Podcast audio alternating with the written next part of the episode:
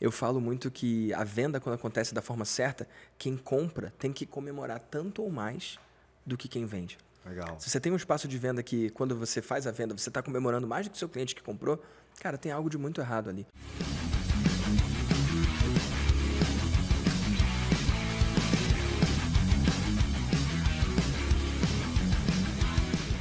Está no ar mais um Pode Acelerar, podcast dedicado aos empreendedores e empresários obstinados por resultados. Aqui comigo hoje um cara que é um mentor para mim, inclusive acabei de ficar uma hora e meia recebendo conselhos e mentoria com ele, nada mais, nada menos, Vitor Damasio, um dos maiores nomes aí do mercado digital. Vitinho, uma honra ter você aqui no Pode Acelerar, irmão. Feliz de estar aqui, Marquinhos. Adorei o dia também. E assim, cara, para mim, você é um dos caras que mais entende de vendas. E eu falo que empresa que vende é empresa feliz. As empresas. Assim, quando a venda está resolvida, todos os outros problemas das empresas ficam menores. É. Porque beleza, o problema incomoda, mas tu tem caixa para lidar com o problema, né? Sim. Então é diferente. Então bora falar de venda, brother? Que que Vamos falar, cara. Vamos falar de venda. Primeira pergunta, o que, que é venda para você? Eu sei que você tem uma visão muito, muito bonita de vendas, que é, que, é, que é uma visão que eu tenho também. E eu queria que você declarasse o que, é venda para Vitor Damasio. Talvez seja uma visão um pouco romântica para a maioria das pessoas que vão ouvir ou que estão me vendo pela primeira vez, mas para muitas pessoas a venda é a meta. É o que eles comemoram, é o destino. Ah, vendi. Pra, principalmente quem é vendedor. Vendi. Próximo. Não é isso? Para mim, venda é o começo de um novo relacionamento. Eu acho que quando você faz uma venda, você está criando um universo totalmente novo de possibilidades. O que não estava disponível passa a ser disponível a partir do momento que alguém disse sim para uma oferta. Então, eu sei que pode ser um pouco romântico demais, mas se você está ouvindo pela primeira vez esse conceito, eu te convido a olhar diferente. Porque tudo que você constrói com alguém para o longo prazo começou com um sim. Não só no âmbito profissional, mas no âmbito pessoal também. E se você olha a venda como o fim, é tão pequeno isso. Quando você olha a venda como começo, aí você entra em outros conceitos que a gente pode trazer aqui também. Lifetime value, que é o valor do cliente ao longo da jornada dele com você. Eu acho que isso é muito maior do que ficar lutando por uma venda, lutando por centavos. Explica aí o tal do LTV, que essa siglinha muitos empresários já ouviram, mas não entenderam, né? O que, que, que, que, que é o LTV para você? Mas entender isso ou não pode ser a diferença entre quebrar ou ter sucesso. A gente estava dividindo aqui no espaço de vulnerabilidade. Você perguntou do meu lançamento, eu falei que foi o pior de todos que eu fiz. Foi o primeiro lançamento que eu não fiz sete dígitos vendendo vida de mentor. E ao invés de eu estar preocupado, eu estou de boas. Por que, que eu estou de boas? Porque eu sei que dos meus clientes, muitos deles vão seguir na mentoria, outros no futuro, passando um milhão, vão entrar no Mastermásio. Eu vendo de novo e de novo e de novo para o mesmo cliente. Então, o valor daquele cliente para minha empresa, tirando a fofura de lado, pensando só em negócio, ele não se limita na primeira transação. A primeira é só a primeira transação. Depois ele pode ir num evento, depois ele pode entrar na mentoria. Então, se eu tenho outras oportunidades de vender de novo e de novo para o cliente, ao invés de eu ver ali o valor de lead e ver se converteu ou não, e ver, por exemplo, um lançamento que pode ficar no zero a zero, por exemplo, ou ter uma margem de lucro pequena, ao invés de ver aquilo ali como algo ruim, se você tem uma estratégia de longo prazo, mesmo que você tenha pago mais alto no lead ou que tenha um lançamento que não foi tão bem como foi o meu caso, a gente teve lucro, mas foi pouco, ainda assim você pode ter um negócio que vence. Tem cliente que está comigo há oito anos, ininterruptos, pagando todos os anos. Quando você tem essa visão de lifetime value, e aí tem que ter uma outra sigla que a gente tem que trazer, que é o CAC, né? custo de aquisição por cliente, o custo de aquisição por cliente fica menos relevante. Porque você sabe que você vai vender de novo e de novo e de novo. Se você teve lucro já na primeira transação, o restante se torna lucro líquido, tirando a entrega, né? Legal. Eu gosto de dar um exemplo para ajudar a clarificar, é, para que o empresário entenda né, o que, que é o LTV. Pensa o seguinte: pensa que você tem uma padaria. E aí você tem um cliente que vai nessa padaria quatro vezes por mês. Em média, a cada ida, ele gasta 50 reais. Logo, ele gasta 200 reais no mês. Vezes 12 meses, esse cara gastou 2.400 reais. Então, Sim. o LTV desse cliente no ano foi 2.400 reais. Então, Exato. o que que é o LTV? É o quanto o cliente consome de você ao longo da jornada. Isso. Na vida dele toda Na ali. vida dele, né? Porque a, a minha visão de venda é uma troca de valor, é, é uma troca de energia. Na verdade, é, é- é uma, é- são duas partes se abençoando, na Uhum. minha opinião. Porque vamos lá, O cara que está comprando de mim, ele está me abençoando com a grana, uhum. a confiança e a disponibilidade de tempo dele. Uhum. Então, ele está me dando ativos muito importantes que ele tem na vida dele. Então, isso, isso, é, isso é bênção. Quando uhum. o cliente fala sim para mim, ele está abençoando a minha empresa, a minha vida. Sim. Isso é muito sério. E todos os seus funcionários, a sua família? Tudo. E, e eu também, quando entrego algo né, que vá cumprir a promessa daquilo que, que, que, que foi dito no marketing ou pela uhum. equipe comercial, eu também estou abençoando a vida dele. Sim. Então, é uma troca de valor muito genuína. Né? Daí, isso tem uma conexão com esse termo, né? Lifetime value, ou seja, uhum. o valor ao longo da vida do cliente. É. Então, quanto mais você vai estendendo a capacidade que a sua empresa tem em trocar valor com o cliente, que nada mais é do que manter esse cliente comprando, uhum. porque quando ele compra, é porque ele confiou, gostou, uhum. viu o sentido e te abençoou. Isso. E você vende também abençoando a vida dele, né? Até porque a venda, ou ela vai resolver dores, e ou ela vai ajudar pessoas a alcançar certos objetivos. Sim. Então eu até digo assim que venda é uma das coisas que mais transforma o mundo. É. Venda é bonito demais, é gostoso demais. É. E, a, a, a, e assim, apesar das pessoas acharem que não tem talvez utilidade prática, olhar para certas coisas assim dessa forma romântica, isso não é verdade. Por que, que olhar para as coisas assim de uma forma romântica, de uma forma aspiracional, de uma forma elevada faz toda a diferença? Porque isso muda o teu nível de compromisso em relação àquilo. Totalmente. Total. Então, por exemplo, as pessoas que olham para suas famílias porque tiveram experiências ruins ao longo da sua vida com a família de uma forma, ah, minha família, cara, é minha família, sabe? Essa pessoa não tem o mesmo nível de intensidade e compromisso na relação familiar. A pessoa que olha para a família, de fato, com a visão, cara, família é um eixo central da minha vida. Família me traz todo significado. Ela vai ter outro nível de comprometimento com aquilo. Então, quando eu olho para a venda de uma forma superficial e simplista, ah, próximo, né?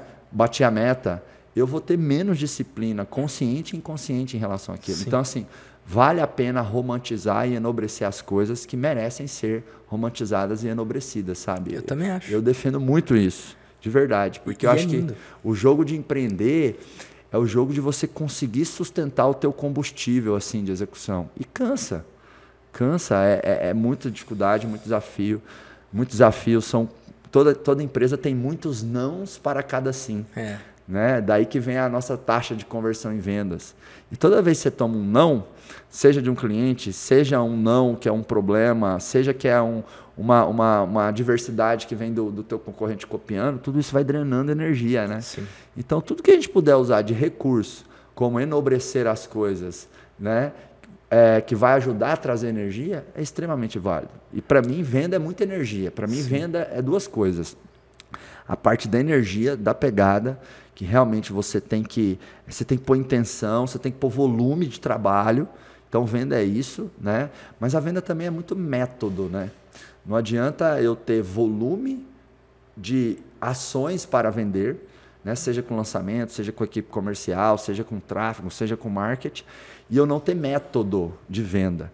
Que aí entra a minha pergunta assim, quando você é, dá, faz assim, o, o, o, o Vitinho, meio que uma decomposição do que, que é um, o processo do cliente comprar ou o processo da empresa vender, sabe? Vamos falar de, de métodos de vendas, de metodologia de venda, o que, que é a venda do ponto de vista de processo. Vamos, vamos mergulhar um pouco nessa questão técnica da venda. Vamos falar disso. E só voltando no ponto que você falou que eu acho que é importante, você usou o termo bênção. Uhum. E bênção também é um, um nome romântico, né? Mas eu acredito que a venda é uma bênção, é uma venda, é uma bênção para quem compra, e para quem vende, mas principalmente para quem compra. Eu falo muito que a venda, quando acontece da forma certa, quem compra tem que comemorar tanto ou mais do que quem vende. Legal. Se você tem um espaço de venda que, quando você faz a venda, você está comemorando mais do que o seu cliente que comprou, cara, tem algo de muito errado ali. E a única forma de você vender no longo prazo e vender de novo é gerando valor. E se você vende de novo, de novo, é quer dizer que você está gerando valor no longo prazo. E isso é uma coisa tão rara no nosso mercado. A gente vê um mercado que as pessoas estão muito interessadas em fazer uma venda. Check. Deixa eu ver quem é a próxima pessoa. Uhum. E poucas empresas estão olhando para ir na profundidade com cada pessoa. Se você tem um negócio que é baseado em fazer quem não te conhece conhecer, e quem conhece não vê oferta ver, e quem viu oferta e não comprou comprar, você pode ter um negócio milionário assim, ok, uhum. mas ele é raso. Se você tem um negócio em fazer com que o cliente que comprou de você compre de novo e compre de novo ao longo prazo, aí você cresce em profundidade. É o caso do que você vem fazendo com o acelerador. O cara vai, ele pega uma imersão, são três dias ali. Eu fiz, eu quero falar sobre isso, inclusive. Uhum. E algumas daquelas pessoas ali falam, ei, eu quero um passo a mais. Uhum. E aí ou entra no Giants, ou entra na mentoria. E algumas pessoas encerram aquilo ali e vão embora também. Uhum. Daí que vem o, o taxa de conversão que você falou. Né? E, e, qual é a beleza disso para mim? Eu acho que quando o cara diz sim, ele dá a chance daqueles três dias serem eternos. Óbvio que falando dessa forma pode ser romântico demais para quem está ouvindo, mas qual é a chance que o cara tem de seguir, de levar aquilo ali que ele aprende no acelerador para o dia a dia dos processos na empresa dele? É estando próximo da conversa. Então, quando você cria a mentoria, quando você cria o Giants, quando você cria um espaço para a pessoa continuar, cara, é um presente que você está dando para a pessoa. E em troca, ela só está dando dinheiro. Só que dinheiro é um commodity, dinheiro é multiplicável, dinheiro você faz mais e de infinitas formas. Agora, aquela transformação, daquele jeitinho, você só consegue ali. Então, por isso que eu acho lindo esse lance da venda. E tem a ver também com a responsabilidade. Quando o cara que está vendendo entende o poder de transformação do que ele está oferecendo, da solução dele, do que quer que seja, se torna obrigação dele oferecer. Se torna responsabilidade dele. Assim como um médico, se ele atende a pessoa, ele salva a vida dele, Cara, o vendedor que faz a venda do produto certo, do serviço certo, ele está salvando a vida do empresário também. Eu gosto de acreditar que do jeito que você está fazendo negócio, muita empresa que ia quebrar não vai quebrar por sua causa. Uhum. E se isso é uma verdade, você não pode se furtar disso. Ou, ah, eu não quero vender. Peraí. Uhum. Se você sabe que a sua solução resolve, é sua obrigação vender, cara. Da importância de ter bons produtos, né? Sim. Independente do posicionamento, se é diferenciação, preço baixo ou custo-benefício, é saber que você está oferecendo algo que realmente vale, né? Quiçá até muito mais do que aquilo que você cobra. Porque isso, isso, isso te empodera, é o que você falou, né? É, é. Eu já treinei centenas de vendedores, já tive 200 vendedores em uma empresa só, que eu era sócio, e a gente falava muito para os vendedores, cara, a, pessoa, a primeira venda que você tem que fazer é a venda do nosso produto para você mesmo. Tem que acreditar, Você né? tem que comprar o nosso produto, você tem que entender que quando o cliente é, é, é, que o que você vai oferecer vale muito mais do que o que a gente cobra, porque as pessoas vão perceber isso tanto do ponto de vista racional quanto do ponto de vista energético. Então, por isso que eu falo para os empresários, você tem que aprender também a vender a sua empresa para os funcionários, para eles Sim. comprarem, aprender a vender a sua empresa para você mesmo, uhum. né? Que argumentos aí, que lógica, que tese você cria na sua cabeça para você comprar de uma forma tão intensa, tão visceral o seu negócio para continuar caminhando, tomando pancada do mercado, mas enfim, é, lá na frente, né, construindo cada vez mais bons resultados, né? Que então, massa. e aí, o que, que é metodologia de venda para você? Como que a venda acontece na cabeça do cliente ou da empresa? Né? O que, que você pode trazer para a gente? Vamos mergulhar nessa parte técnica de venda. Vamos falar disso. Eu venho de um background de infoproduto, né? Eu ajudo muito quem vende cursos e mentorias na internet. E é muito comum ver nesse mercado a galera que é aluno do Érico, como eu sou aluno do Érico, ah. e a galera pega lá lançamento, faz um lançamento, tem um monte de resultado, e eles entendem que aquilo é um negócio. Lançamento é um processo de venda. Uhum. O que, que, é um processo de venda? Eu trouxe esse exemplo porque muitas pessoas conhecem, né? Eu uhum. falei do meu lançamento agora mais cedo. Você faz lançamentos também. Uhum. Esse processo ficou muito famoso quando o Érico trouxe para o Brasil, a ponto de várias pessoas terem ele como seu único processo de venda. Uhum. O que eu acho, inclusive, que pode ser perigoso. Uhum. Uma empresa deve ter vários processos de venda diferentes. Legal. Você pode ter vendas por telefone, como foi o caso da empresa que você foi sócio. Ah. Você pode ter venda em evento, que é como você faz hoje no acelerador. Uhum. Você pode fazer venda até por carta. Uhum. Carta que você manda para a pessoa. Você uhum. pode fazer venda por gravação de telefone. Uhum. Aí a gente tem muito venda por WhatsApp. Então, se você tem um leque vasto de possibilidades e processos distintos de venda, sua empresa fica muito mais segura. Faz sentido? Total, total. É, é, você tem uma, ali uma complementariedade de formas de abordar o teu cliente-alvo uhum. e, e, e, transformar ele né, de lead para cliente. Né? E Isso. às vezes um, um, uma forma de vender ela vai capturar é, é, é, mercado, vai capturar um certo tipo de cliente e outra forma de vender também pode trazer outros tipos Isso. de cliente. Então, Você acabou de dar um exemplo muito maravilhoso. A maioria das empresas do digital não faz muitos testes. As pessoas sabem que teste é importante, mas não fazem. Uhum. E tem uma parcela que faz teste, uhum. mas interpreta errado também. Uhum. Então, vou dar um exemplo. Tem uma empresa grande do mercado que faz vendas com vídeo de vendas. Uhum. E aí ela pega aquela mesma oferta e transcreve. Aquele script que o cara falou no vídeo, ele coloca em texto ali. Uhum. Mais ou menos parecido, né? Uhum. Quase igual.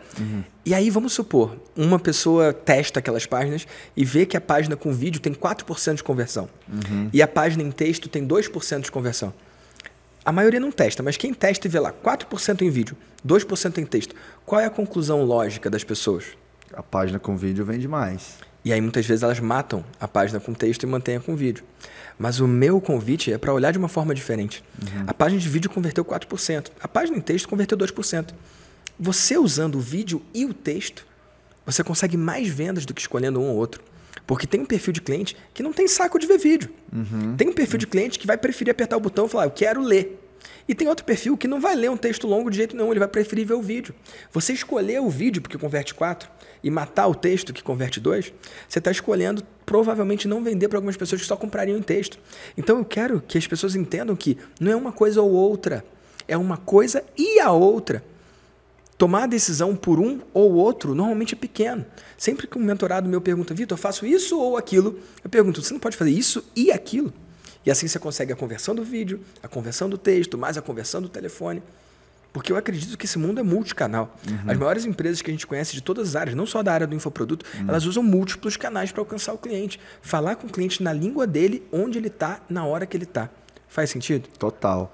E é, me, me, me, conectando aqui com o mundo do, do infoproduto, né, que a gente está usando aí como um referencial e, e, e trazendo de novo a questão do LTV, Acho que técnicas de vendas que são assim simples, práticas, que qualquer um que pode, que está nos ouvindo, nos assistindo aqui, vai poder implementar, que, que, que no mundo do infoproduto eu vejo que os empreendedores usam bem, mas em muitas empresas tradicionais não, é você realmente fazer uma oferta para os seus clientes, né? Você trabalhar um upsell, uhum. um cross-sell ou um downsell. Uhum. É, explica para gente, na tua visão, o que é um upsell, um cross-sell, um downsell? Eu vou dar um exemplo. Vai eu tenho o meu evento, que é o Maestria ah. ao Vivo. E lá tem duas opções. O cara pode pagar dois mil para ir no VIP ou pagar mil para ir no normal. Quando o cara paga mil para ir no normal, adivinha o que, é que eu faço em seguida, na próxima página? Você oferece o, o VIP. O VIP. E é muito doido, porque ele tinha uma página, a opção normal por mil, a opção VIP por dois mil. Ele negou a opção do VIP. Ele escolheu o normal. E o que, que eu tenho que falar naquela outra página para o cara querer escolher então o VIP. Parece que eu tenho que fazer uma mágica ali, né? Uhum. Só que não tanto. O meu vídeo daquela página é um vídeo bem simples. Eu dou as boas-vindas pro cara, ó, parabéns, a gente se vê lá no evento. Estou muito feliz que a gente está lá. Agora, eu vi que você não pegou a opção VIP. Só para explicar um pouco melhor a opção VIP, cara, você vai ter a chance de almoçar no mesmo lugar que a gente e só de não ter que sair, achar um lugar, pagar conta e voltar, isso já te dá um monte de tempo no evento. Uhum. Faz sentido? Uhum. E aí, nem disso eu falo. Lá você vai estar tá com os palestrantes, eu falo do network. Eu falo de dois pontos importantes ali e tem gente que compra. Por que, que uma pessoa, tendo a opção de mil e de dois mil, escolhe a de mil e depois escolhe pagar mais mil para ter de dois mil? Por que, que ela não escolheu dois mil de primeira?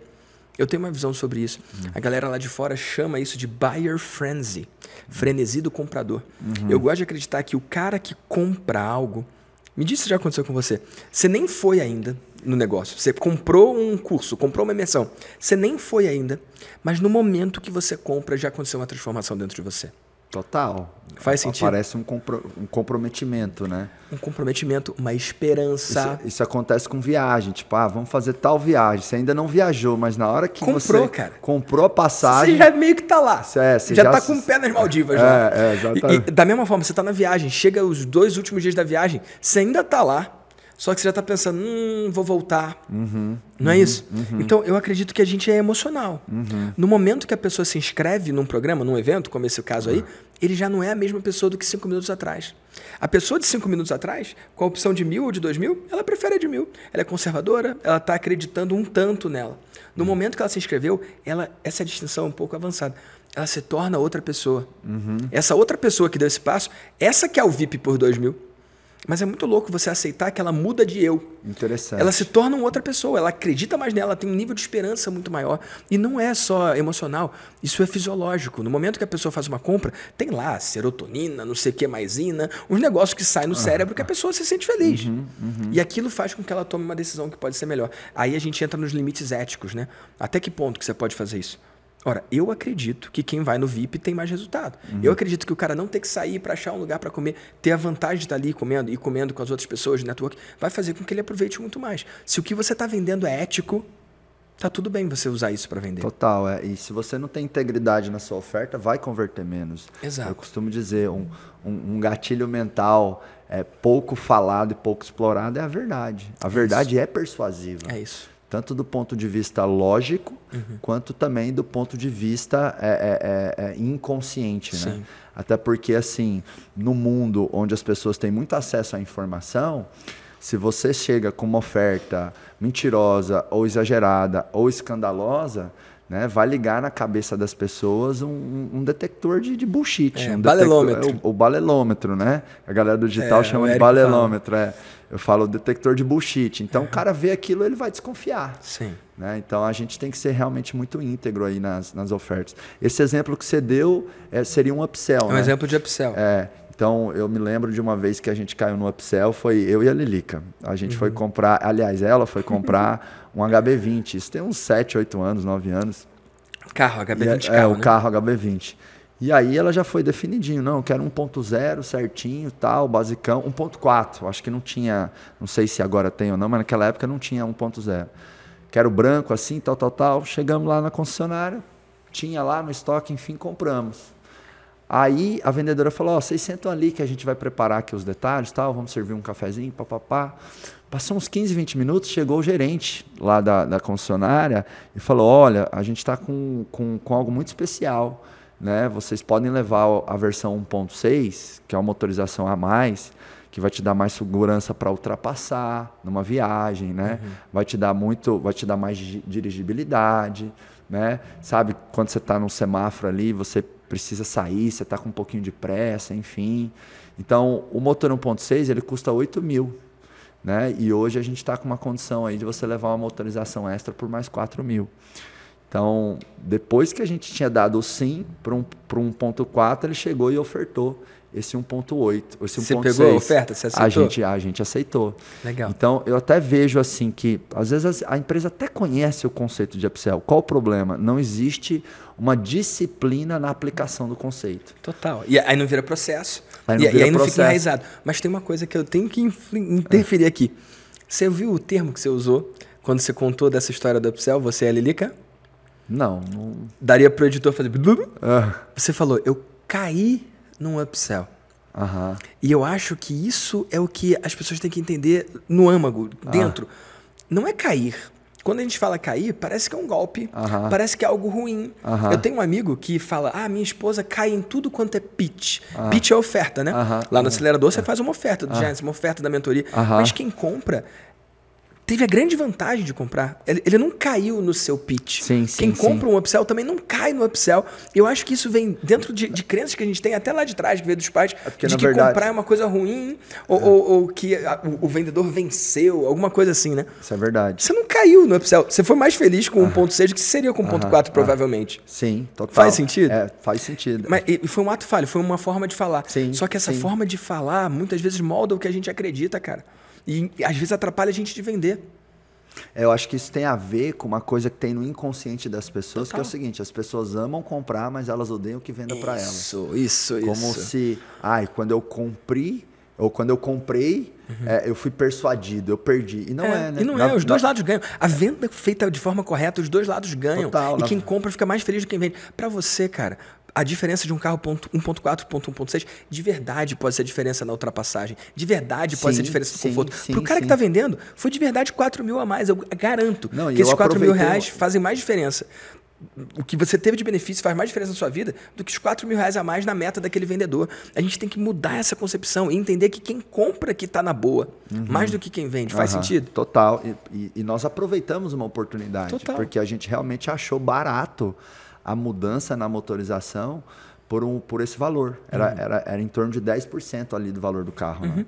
Mas o que eu quero trazer aqui para quem está nos ouvindo, assistindo agora, é o quanto a sua empresa tem feito de upsell. Então, pensa na jornada do seu cliente, pensa em quando você vai oferecer, em como você vai oferecer e o que você vai oferecer. Uhum. Mas na minha experiência, na esmagadora maioria das empresas, tem um espaço para melhorar significativamente essa estratégia de upsell. E por que esse nome upsell? Né? É uma venda acima, uhum. é um produto acima. Né? Uhum. E aí também tem o cross-sell. Vou, vou, dar um exemplo de cross-sell, depois você dá um exemplo de downsell. Tá bom. Porque eu acho que essa triangulação de upsell, cross-sell e downsell uhum. é muito bem explorada uhum. pelo mercado de infoproduto, quem vende na internet, e muito mal explorada pelos negócios tradicionais, né? Então, enquanto o upsell é você vender uma motorização acima, é você vender o, é o, o mesmo produto, mas ele de uma forma superior, né? Então, ah, uh, fui comprar um notebook numa loja uhum. e aí eu queria um notebook com, sei lá, 200 GB de HD, mas acabei levando 500 GB de HD. Então, é, é uma versão superior, é o upsell. Uhum. Né? Quando eu vou no McDonald's e falo, é, não, eu não quero a batata normal, eu quero ela é grande, é o upsell da batata. Uhum. Agora, quando o atendente oferece um milkshake, aí é o cross-sell. Então, o cross-sell é a venda complementar, né? o upsell é a venda acima. Então, no exemplo da concessionária, porque a gente também aproveitou oportunidades de cross-sell, já, já mudando a minha linguagem uhum, aqui, ó, Victor. Uhum. Porque você está coberto de Não razão. Não caiu, é, você aproveitou a oportunidade. A, aproveitei melhorou. a oportunidade de cross-sell aquele dia. Por quê? Porque a gente pegou um filme super maneiro lá uhum. e a gente colocou banco de couro no carro. Uhum. Porque depois que a gente deu o sim para motorização superior, veio uma outra pessoa da concessionária e nos convidou para conhecer a loja de acessórios. Né? E nessa hora até olhei para a Aline e falei, ó, é, não dá para a gente gastar mais. Vamos, vamos, vamos, vamos, Nessa época ela era vendedora, ela era gerente de, de, de, quiosques que vendiam relógios em duas lojas lá em Goiânia. Uhum. Né? Como eu falei, isso tem uns 8, 9 anos. Ela tinha juntado quase toda a grana do carro e eu ia ajudar só um pouquinho. Uhum. Né? Mas ali a motorização, a mais, o o Marcos já, tinha comido parte da margem. É, né? é. Vamos lá e tal, enfim, ó, vamos lá, vem, mas não vamos comprar nada. Mas acabamos olhando e percebemos que tinha oportunidades ali e que valeria, sabe, rechear o sonho dela.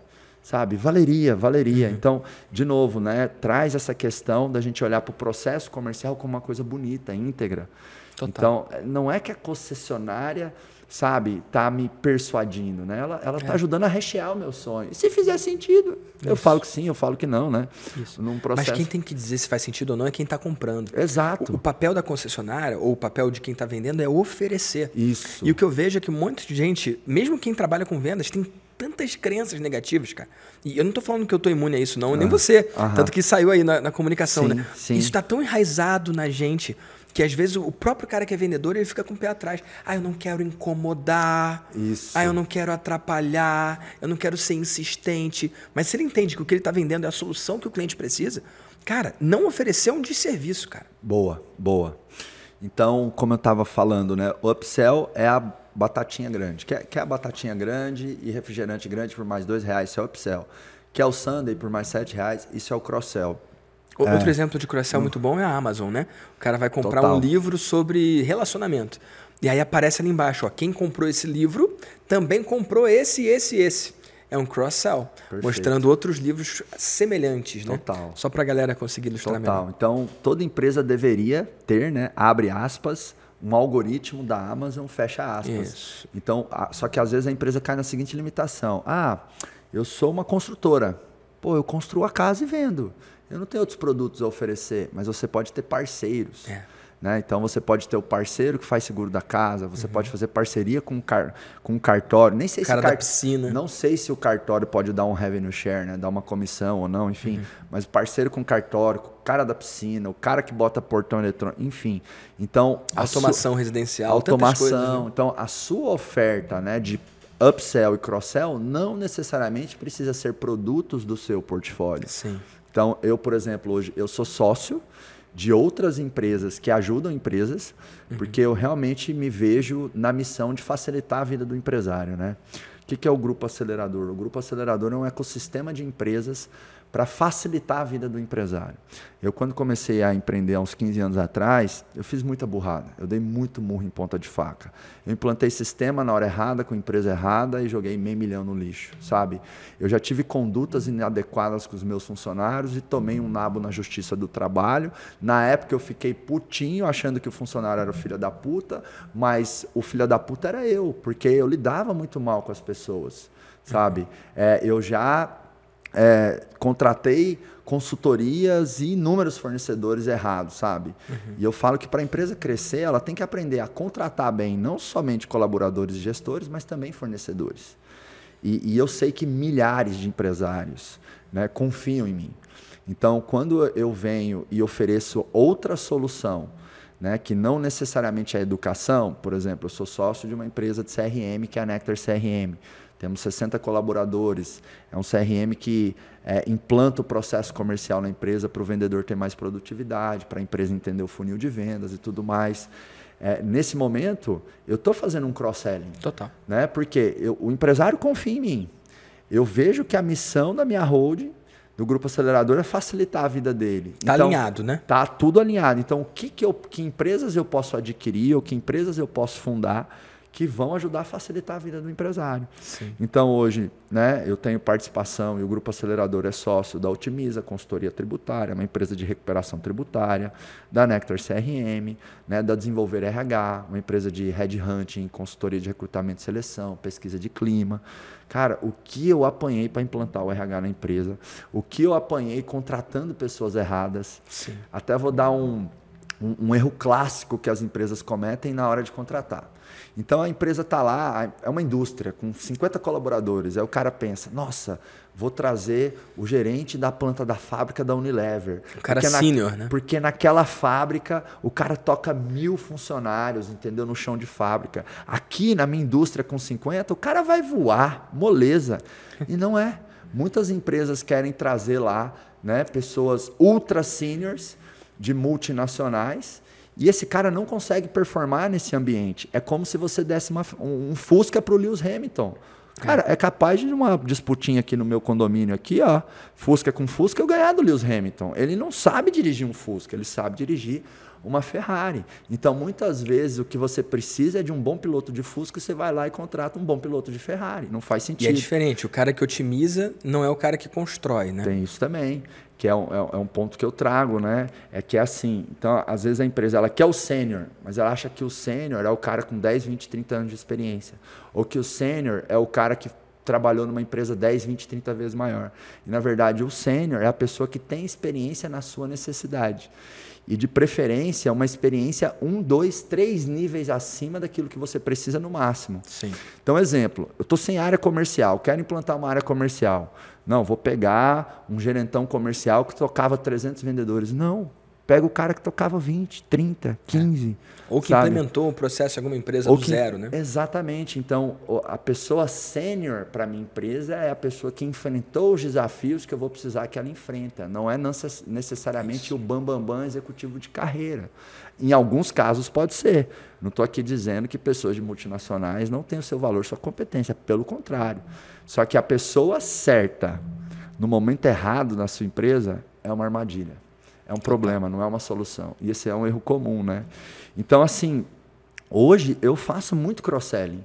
Porque as empresas que eu sou sócio servem é, o mesmo público.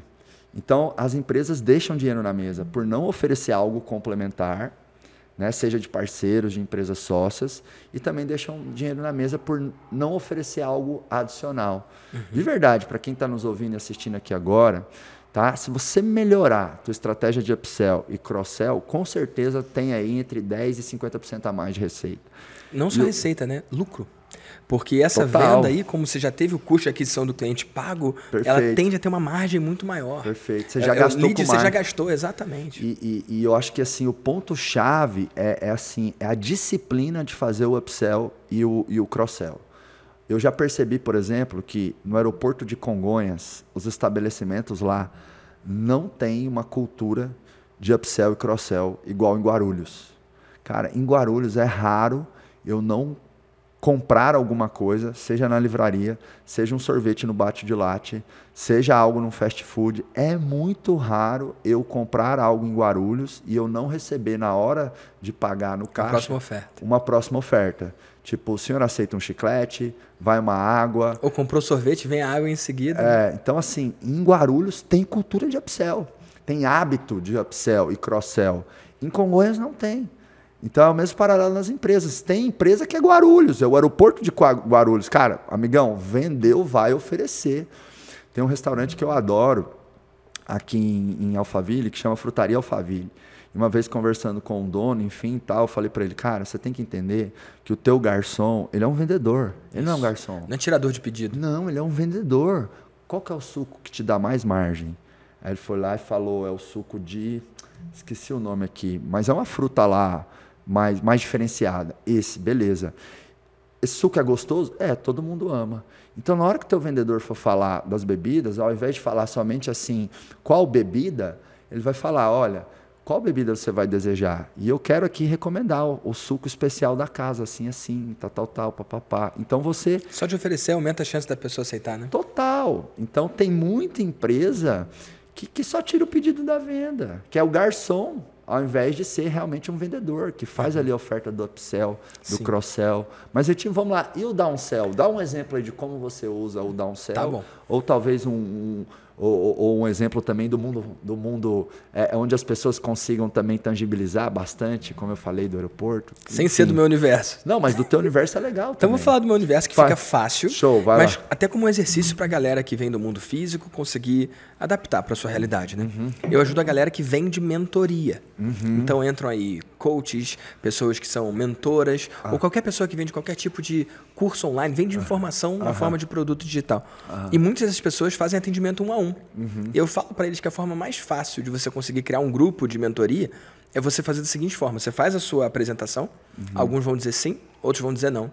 Para quem disser não, você vira e fala: olha, você quer passar por esse mesmo processo, só que em grupo, e custa metade do valor. Então eu estou oferecendo a mesma transformação, o mesmo processo, só que ao invés de ser individual, é em grupo. E por ser em grupo, ele é mais escalável, então ele custa menos. Então custa metade do preço. Downsell, por definição, é você oferecer alguma coisa para alguém que te disse não.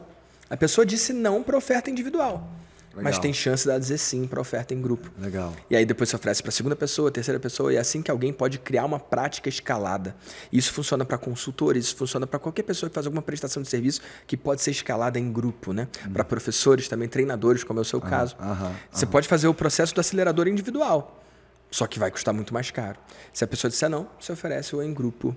É, eu chamo o downsell de recuperador de venda. Uhum. Porque às vezes você tem uma gráfica Aí você mandou um orçamento para a empresa lá. E uhum. o orçamento talvez é 8 mil reais, com uhum. certos itens, tal, tal, tal. a empresa fala não, agora não. E aí você pergunta, por que? Ah, não, a gente não quer desembolsar esse caixa tal agora. E aí o vendedor dessa gráfica poderia, por exemplo, recomendar, olha, vamos fazer o seguinte, eu tenho uma outra opção de papel aqui, eu tenho uma outra opção de material que você já vai atender a sua demanda e eu vou conseguir reduzir esse valor. Vou te uhum. mandar uhum. uma proposta ainda hoje, tá? Então, você vai ter, você vai atender a sua demanda de uma forma parecida, mas você vai, ao invés de investir 8 mil, eu acho que eu vou conseguir ficar ali na casa de uns 6 mil, né? Então, o downsell para mim é isso, você oferecer alguma coisa para o cliente, ele está com aquele valor referencial na cabeça. Uhum. Pô, é 8 mil para eu fazer essa demanda de gráfica aqui para o marketing da minha empresa. Aí quando você chega e oferece algo de 6, você, você, é, é, é, você cria uma percepção de valor muito alta, que é o que você falou. Pô, eu poderia ter a mentoria individual, sei lá, por 30 mil. Mas, nossa, tem uma em grupo aqui por 15. Uhum. Né? Então, eu tenho uma certa entrega de valor parecida, mas com um preço menor. Então, eu, eu, eu, derrubo um pouco é. a percepção de, de, de objeção ao preço. Sim. E, e, isso encaixa em praticamente toda empresa. Isso não é só do universo digital, né? Sim. Dei aqui o exemplo da, da gráfica, mas toda empresa que faz um orçamento, uma proposta comercial, consegue fazer isso. Sim, e, é... e tem uma, uma, uma, palavrinha que destrava, porque quando eu faço uma gravação de podcast, ou lá no meu VDcast, que inclusive ah. eu quero convidar você para participar. Opa, tá aceito. Ou, ou, aqui, tá aceito? Opa! Então tamo junto. Ou aqui com você, eu tô aqui conversando com você, mas eu tô sempre pensando em quem tá ali, né? Aham. E aí eu fico pensando, cara, alguém tá ouvindo esse troço aqui falando, pô, entendi. Upsell, entendi cross-sell, entendi downsell, mas isso aí é muito bom na empresa do Vitor, muito bom na empresa do Marcos. Como é que eu vou trazer na minha? Mesmo tendo, sei lá, trazendo um exemplo do meu mundo, você ah. trouxe do seu, mas qual é a palavra, ou no caso, duas ah, palavras, tá. que vai destravar você aí para conseguir implementar esse troço na sua empresa? Passo menor. Pega essa, passo menor. Eu quero que você fique com isso em mente. Você fez uma proposta, o seu cliente não comprou, ele falou, cara, isso aqui não dá. Eu quero que você pense, passo menor que eu posso oferecer? E aí você pode virar para o cliente e falar assim: vamos dar um passo menor? Uau! Acabou de rolar a turma do Vida de Mentor. Algumas pessoas se inscreveram, outras não. Nessa semana eu vou fazer o downsell, uhum. que vai agora até quinta-feira. Eu vou virar para eles e o, o assunto do e-mail vai ser esse: passo menor. Olha, eu ofereci o programa Vida de Mentor para você aprender a criar, vender, entregar, escalar grupos de mentoria. Você não pode se inscrever por um motivo ou por outro. Eu não falo que é o dinheiro. Eu não falo, mesmo sendo um programa de 30 mil, eu não falo. Uhum. Por um motivo ou por outro, você não pôde se inscrever. Vamos dar um passo menor para a gente começar a trabalhar junto? Legal. Aí eu vendo como começar do zero de 5 mil e aquele valor fica de crédito para se ele vier para uma próxima turma. Quando eu faço um lançamento, um monte de gente compra, um monte de gente não compra. Dessa galera que não compra, um monte de gente fala: Vitor, dessa vez eu não vou, mas na próxima eu vou estar tá lá, na próxima eu vou estar tá lá. E eu ouço o que as pessoas falam, mas eu aprendi a ouvir o que elas fazem, ou ouvir o que elas fazem com a carteira delas. Então eu falo: Ó, oh, você está falando que na próxima vai estar tá aqui, mas eu ouço isso sempre. Você quer aumentar a chance de estar tá na próxima de verdade? Vou te oferecer um passo menor. Custa só 5 mil você já começa a trabalhar comigo e já começa a ver os resultados. E aí, se você quiser, na próxima turma, você só paga a diferença e vem. Topa? E uma parcela das pessoas topam. Ah, então, passo menor é a parada. Genial. Criei aqui na minha cabeça um conceito do que é downsell, que deveria ir até para o Wikipedia by Marcos Marques and Vitor Damasio, que é o seguinte. Downsell é um recuperador de vendas que você oferece um passo menor. É isso, cara. Passo menor. Show de bola, hein? Tá fechou, cara. Fechou. Fom. Pô, fiquei no vácuo né, cara? O cara rouba a parada que eu ensinei, assina e ainda faz um fom em mim, pra você ver só. Cara, mas você acabou de perder a virgindade aqui no Pode Acelerar. Ah, é comum isso? É, a virgindade Entendi. do meu fom. Eu Achei que, que era nunca, só comigo. Eu acho que eu nunca tinha feito um fom aqui no Pode Acelerar, né? Histórico aí, uma salva de palmas. Cara. Vitinho tirou a virgindade do Pode Acelerar com o fom. Beleza, cara. E também perdeu a virgindade no fom do Marcos aqui no Pode Acelerar. tá bom demais. Você sabe que tem gente que trabalha comigo há 8, 10, 12 anos e ainda cai no FON, cara. Sério, tem, cara? Tem gente que já caiu, sei lá, muitas vezes no FON. se a, Eu pessoa, acredito, se a pessoa faturar 100 reais, assim, sabe? Se ela cobrasse, pô, Marcos, me sacaneou 100 reais, ela já tinha feito alguns milhares aí. Muito bom, cara. Mas é isso aí. Vitinho, é... cara, eu acho que... Inacreditável. Cada uma. Usa, usa uma fala da Aline que é assim, ó. O Marcos solta cada uma que parece duas. É. Ou uma e meia, né? Igual aquela, uma, uma palma e meia. Ou, ou, não, eu acho que vai. Vou até falar para ela, Lili, você tem que falar que eu solto cada uma que parece 0,1, né? De tão ruim. Legal, cara. Então, pra gente fechar aqui, né? Reflete hoje, né? Como, quando e o que você pode fazer com upsell, cross-sell e downsell e implementar isso com disciplina, sabe? Seja a tua equipe comercial, seja o teu marketing, você implementar isso com disciplina porque tem dinheiro, tem lucratividade na mesa aí em relação a isso, né? Ô, ô, ô, ô Vitor, e você como né, um cara do digital é, e até te acompanhando, como eu já acompanho, né? Desde que a gente se conheceu, acho que tem uns 5, 6 anos por acho aí. É, você é um cara muito bom com as palavras, né?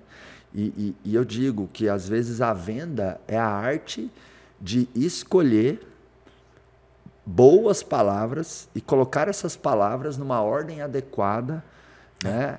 com o objetivo de criar na cabeça do cliente uma percepção de valor que nada mais é do que fazer o cliente salivar pelo teu produto, pelo teu serviço. Então, escolha as palavras certas, coloquem numa ordem que faça sentido para que seu cliente comece a salivar pelo teu produto, pelo teu serviço, né? E no mundo do, do, do digital, tal, enfim, é, é, a gente chama essa, essa, escolha das palavras, enfim, de copywriting, uhum. né? Que é, são textos persuasivos, é uma linguagem persuasiva, né?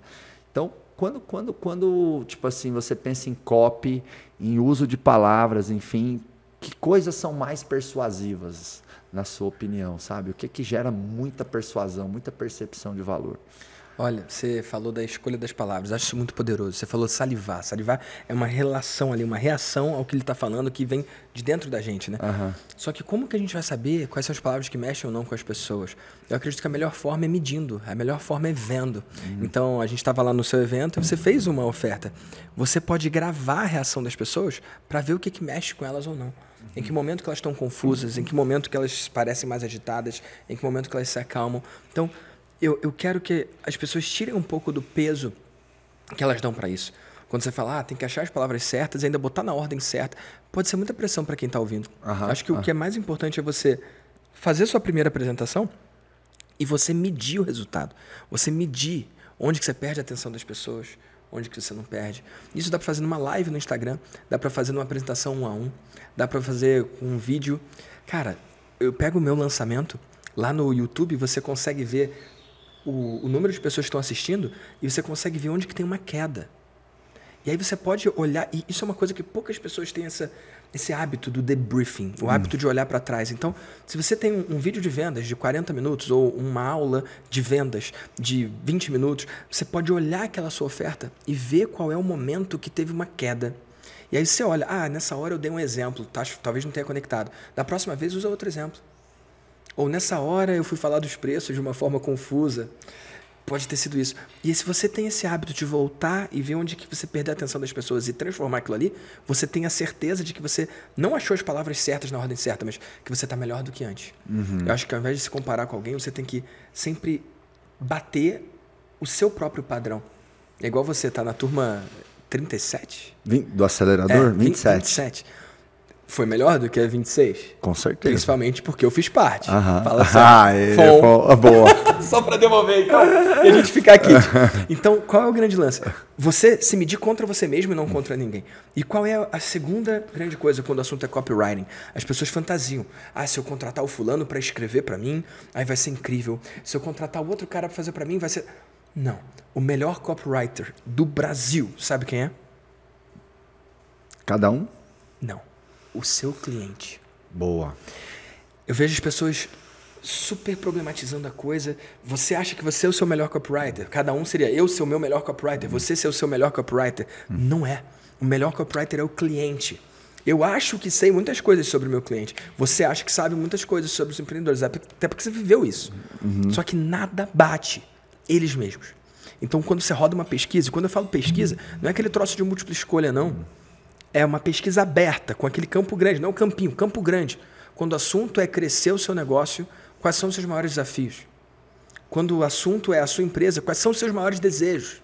E deixar as pessoas escreverem. E aí vem uma grande coisa, né? lembra que eu falei que as empresas não testam e quem testa lê errado? Mesma coisa pesquisa, as empresas não pesquisam e quem pesquisa, pesquisa errado. Uhum. Porque quando faz uma pesquisa, vai olhar para o quê? Para a maioria. E não é a maioria que compra. Na minha opinião, e eu não inventei isso, né? Tem um cara chamado Ryan Lavec, que escreveu um livro chamado Ask, A-S-K, pergunte, uhum. né? Perguntar. Uhum. uhum. Nesse livro ele fala para você priorizar as respostas mais longas. Imagina isso. Você pesquisa com o seu Instagram agora, tá quantos seguidores lá? 450 mil aproximadamente. Você pesquisa para ele. Qual é a sua dúvida no empresarial? Aí um monte de gente talvez fale, contratar, uma palavra só. Só que uma outra pessoa fala, cara, minha dúvida é no treinamento da minha equipe, porque eu até contrato, mas as pessoas ficam três, quatro meses e vão embora. Eu contratei já, inclusive, uma consultoria e mesmo a consultoria não conseguiu me entregar quem eu preciso. Então, a minha dor é o treinamento e fazer um onboarding para que o cliente fique.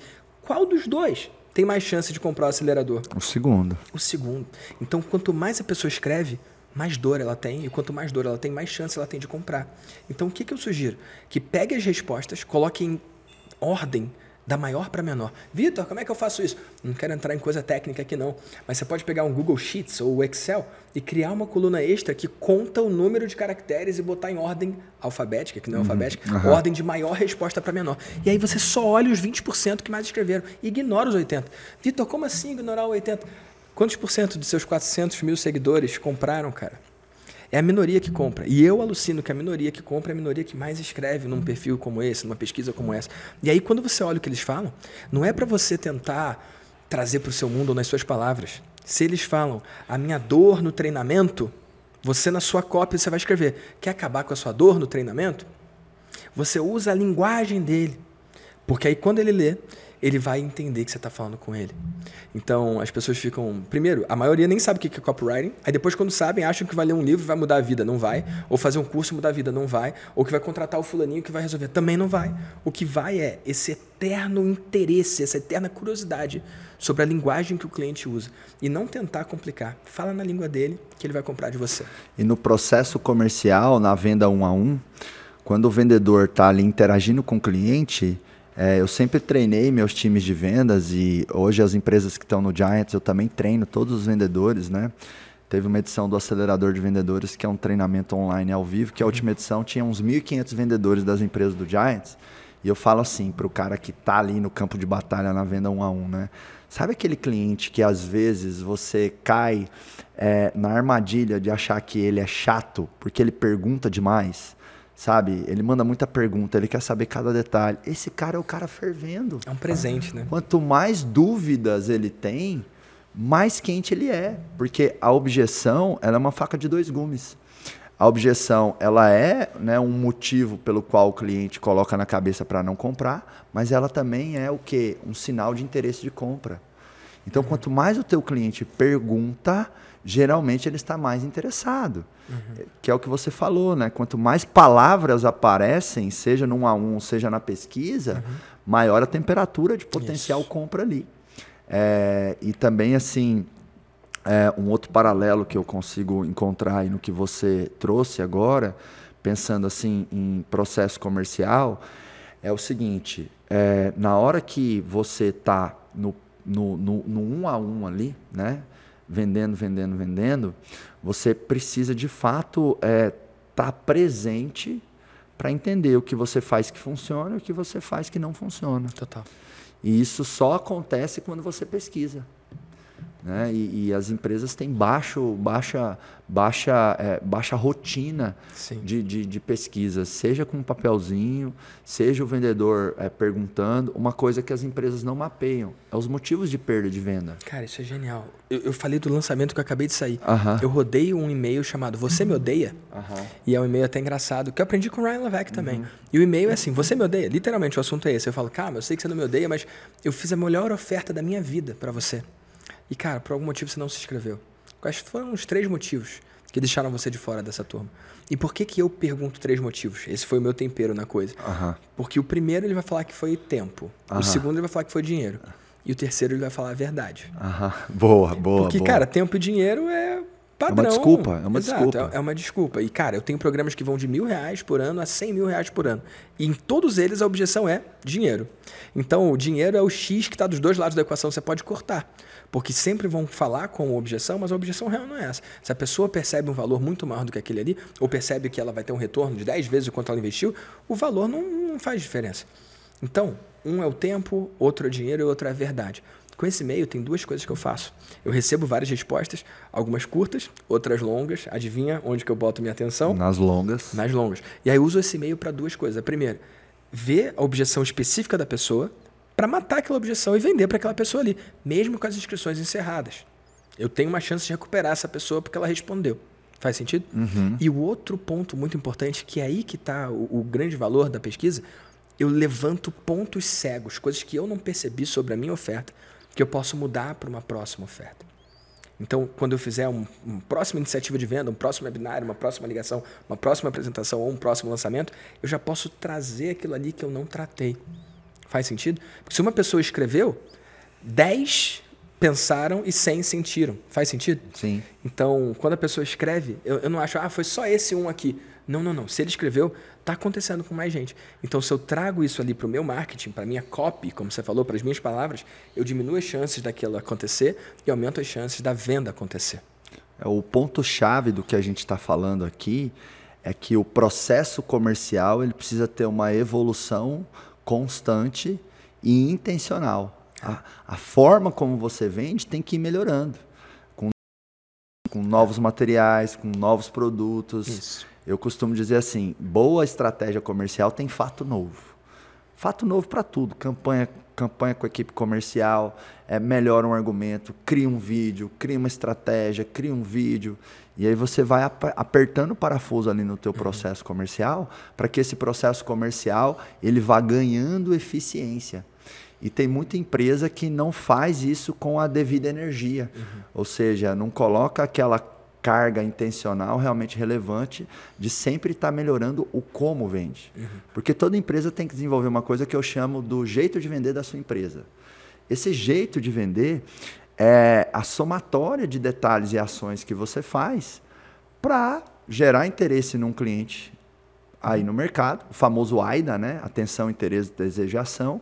Então, a forma de vender da sua empresa é a somatória de detalhes e ações que você faz para produzir o AIDA, o AIDA no mercado. Né? Chamar atenção, criar interesse, gerar desejo. E gerar ação de compra.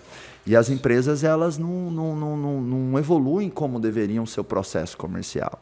Se o processo comercial for vivo, então o jeito de vender da empresa é vivo.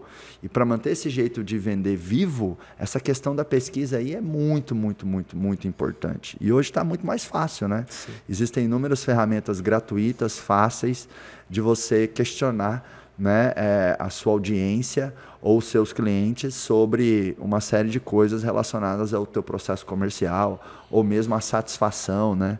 Um, um mantra que eu tenho é, para mim é assim, né? Tão importante quanto executar as coisas é analisar as coisas que foram executadas. Total. Né? É o A do PDCA que a gente uhum. trabalha lá na imersão da cidade empresarial. Então, as empresas, para performarem, elas têm que ter quatro chips, que é planejamento, execução, controle e aprendizado, que é o PDCA. É a forma como eu traduzo o clássico PDCA. E só que as empresas caem na cilada de achar que o chip de execução ele tem que estar tá ligado 99,9% do tempo. Não tem. Tem que estar tá ligado 70, 80, 90, de acordo com o momento. Mas existem é, blocos de tempo que têm que ser intencionalmente ligados para o planejamento, para o aprendizado, para o controle da operação. Uhum. Então é claro que a execução é muito mais presente na empresa. Mas se você não tiver aprendizado e planejamento para ir afiando esse machado da execução, por mais que você execute muito e coloque mais pessoas com machados né, para poder executar, uma hora esse machado vai ficar desamolado, vai ficar desafiado, e aí você não vai ter ali uma boa eficácia, né, uma boa produção de resultado.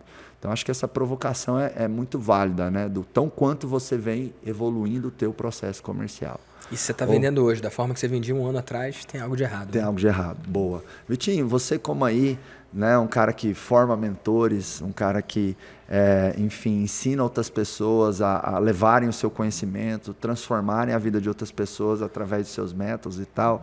Me dá um feedback aí nu e cru. Como é que é o Marcos como mentor lá na imersão do acelerador empresarial? Vale o que cobra? Não vale? Eu quero verdade aqui nessa mesa, hein? Beleza. Cara, eu já fiz muitas coisas, né? Uhum. E eu não quero comparar com você com nenhum outro programa, porque uhum. eu acho que isso é pequeno, né? Uhum. Até porque tem gente que não pode não conhecer, mas eu estava é. falando com você no privado que eu já fiz imersões lá fora, inclusive, uhum. com o Tony. Eu fiz o Business Mastery, que é um treino voltado para empresarial. E, cara, o que eu vi ali no acelerador é fora do comum. Uhum. A forma com que você envolve a gente, o quanto que você se entrega ali e quanto você entrega de conteúdo foi algo que eu nunca experimentei. Então, bateu o Tony, na minha ah. opinião. Mas eu acho que você não devia se comparar com ele, porque eu acho que você é pequeno perto de onde você pode chegar.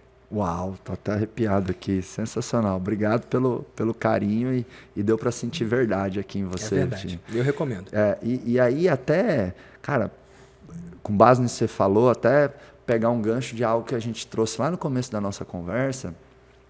E realmente eu tenho grandes feedbacks na imersão do acelerador empresarial, né? São, enfim, milhares de empresários e muitas pessoas icônicas do mercado já fizeram também o acelerador, como o Janguier Diniz, que já foi capa da Forbes, a Boca Rosa, que é a Bianca Andrade, e tantas pessoas aí que são referência é, é, no mercado, porque eu acho que isso também valida ainda mais, né? Porque o tempo dessas pessoas vale muito. O que a gente cobra na imersão não é nada perto dos três dias que essas pessoas têm que dedicar lá, inclusive você, né? Você tem um negócio que fatura múltiplos oito dígitos por ano, né? São muitos milhões de lucro. Então, cara, o que você pagou para estar tá ali nos três dias, né? O que pessoas pagam para estar tá ali nos três dias, quando elas têm muito sucesso, não é nada, não é sobre o valor da inscrição, é sobre o tempo que eu vou alocar lá. Né? É exatamente, o quanto, o quanto isso vale. Então, é, hoje eu participo de, de, de, grupos, né? Inclusive, você é um mentor para mim. Então, quando eu vou lá e estou disposto a pagar o Vitor por uma mentoria, é, o dinheiro que eu pago para o Vitor não é nada. O ponto é o tempo. Exato. Então, cara, é, é, é uma evidência muito grande de, de, qualidade e credibilidade quando a empresa tem né, clientes que o tempo deles vale muito e eles dedicam um tempo para comprar daquela empresa. Né? Isso vale até mais que o dinheiro. E assim, a, a excelência, boa parte da excelência da entrega que eu e nós temos durante a imersão no empresarial é que de fato a gente romantiza sabe? O, imers... o acelerador para a gente não é um, um, um, gerador de caixa, um gerador de receita, não é essa visão que a gente tem. A gente realmente acredita que a gente vai fazer o Brasil melhor, tá ajudando tá fazendo, a vida cara. de milhares de empresários. Então, cara, isso me dá uma força. Cara, teve uma turma da imersão, Vitinho, que eu não sei como eu consegui ministrar. Tinha uma UTI na minha sala, cara. Nos intervalos eu ia para UTI. Porque, cara, era, era, era soroterapia, laser, fisioterapeuta, é, corticoide. Cara, eu tava com um pus na garganta, cara. Sabe? Eu, eu, eu, eu fui pro primeiro dia da imersão com um, um argumento e uma construção já na cabeça para encerrar ali. Falar, oh, galera, não dá, não tenho saúde para entregar, mas algo maior e mais forte dentro de mim, sabe? Então, eu, eu, sinto a presença de Deus muito forte. Então, eu não faço o que faço por grana. É claro que eu ganho muita grana. Eu, eu, eu sempre falo, eu, ó, é o seguinte, tenha propósito, mas não tira o olho do caixa.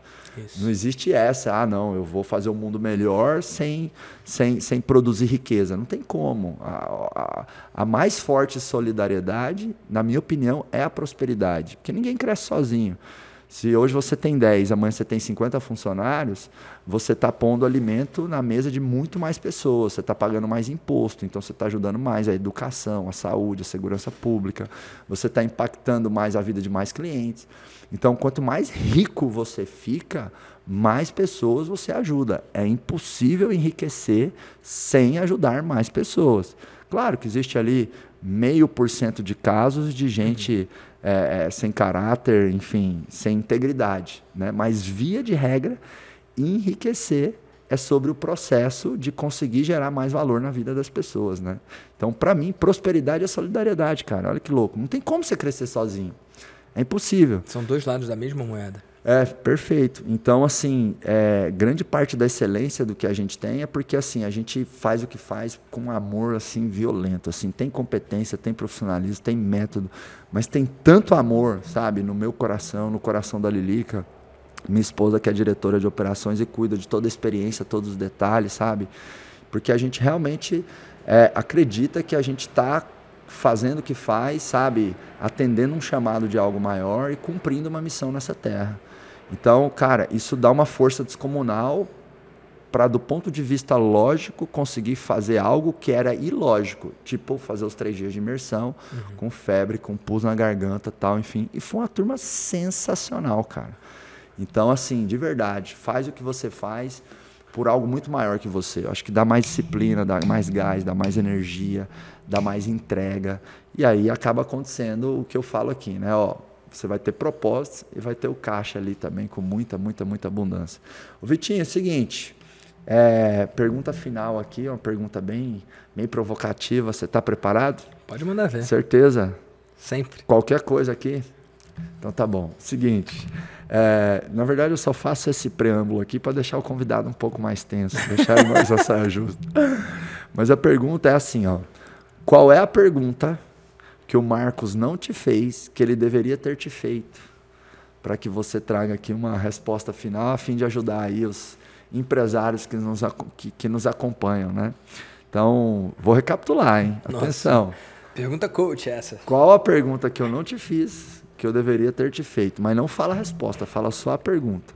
Qual a pergunta que o Marcos não fez para Vitor Damasio e ele deveria ter feito? E aí depois eu não respondo? Não sei. Essa é delicada. Em partes, em partes. E aí, que pergunta que, que, que eu não te fiz que eu deveria ter te feito? Tô realmente pensando, cara. Essa é desafiadora. Para onde eu tô indo, cara? Legal. Ô, Vitor, cara, tá tão, tá, tão, tá tão iluminado esse podcast aqui que eu senti uma conexão com algo maior. Me veio a ideia de uma pergunta aqui, cara, pra gente fechar com chave de ouro. É sério, sério, sério. Essa assim veio de dentro, assim, sabe? Vitor Damasio, para onde você está indo? Cara, eu tô indo para um mundo em que todo mundo percebeu que tem a sua própria voz. Uhum. E falando hoje pode ser disruptivo. Tem um monte de gente que está ouvindo falando: não, eu não tenho nada para ensinar, eu não tenho algo para mentorar. Uhum. E eu acho que nem que todo mundo tivesse educação nessa área, a gente ia ter mais mentores do que mentorados. E eu acredito que todo mundo tem uma voz, todo mundo tem uma transformação, todo mundo tem algo para trazer para o mundo. Eu acho que é a nossa obrigação pintar o mundo da cor que a gente acredita. Se a gente não tivesse você com o acelerador, o mundo ia ser pior. Se a gente não tivesse você que está em casa, com essa sua ideia que ainda está no papel, ao invés de estar tá no mundo real, a gente tem um mundo pior.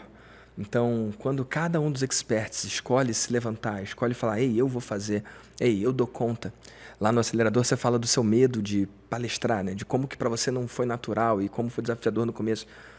E se você não tivesse vencido esse medo, né? Da mesma forma, vão ter milhares de pessoas ouvindo aqui e que estão deixando o medo vencer. Eu estou indo para um lugar em que as pessoas venceram esse medo.